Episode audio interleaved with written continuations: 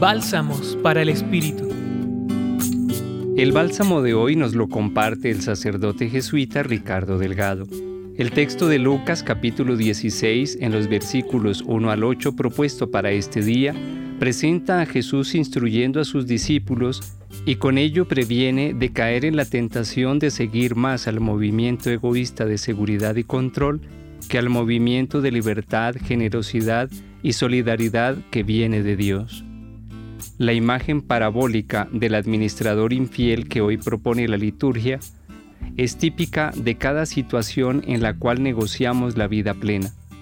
Se trata de toda persona que queriendo alcanzar la plenitud decide negociar las condiciones de la entrega. Hoy, como aquellos en el tiempo de Jesús, se está en riesgo inminente de llegar a ser como el administrador infiel del texto evangélico. Cada vez que negociamos para no atender con generosidad los llamados de cambio que el Espíritu del Señor comunica al corazón, estamos actualizando el prototipo de aquel que no quiso administrar los dones de la gracia. Pidamos a Dios Padre nos conceda el don de acoger con humildad su llamado a trabajar por una vida plenamente generosa.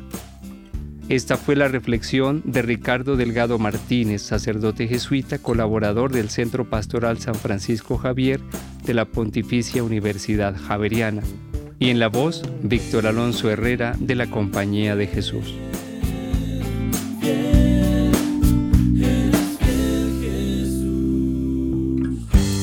Escucha los bálsamos cada día entrando a la página web del Centro Pastoral y a javerianaestereo.com.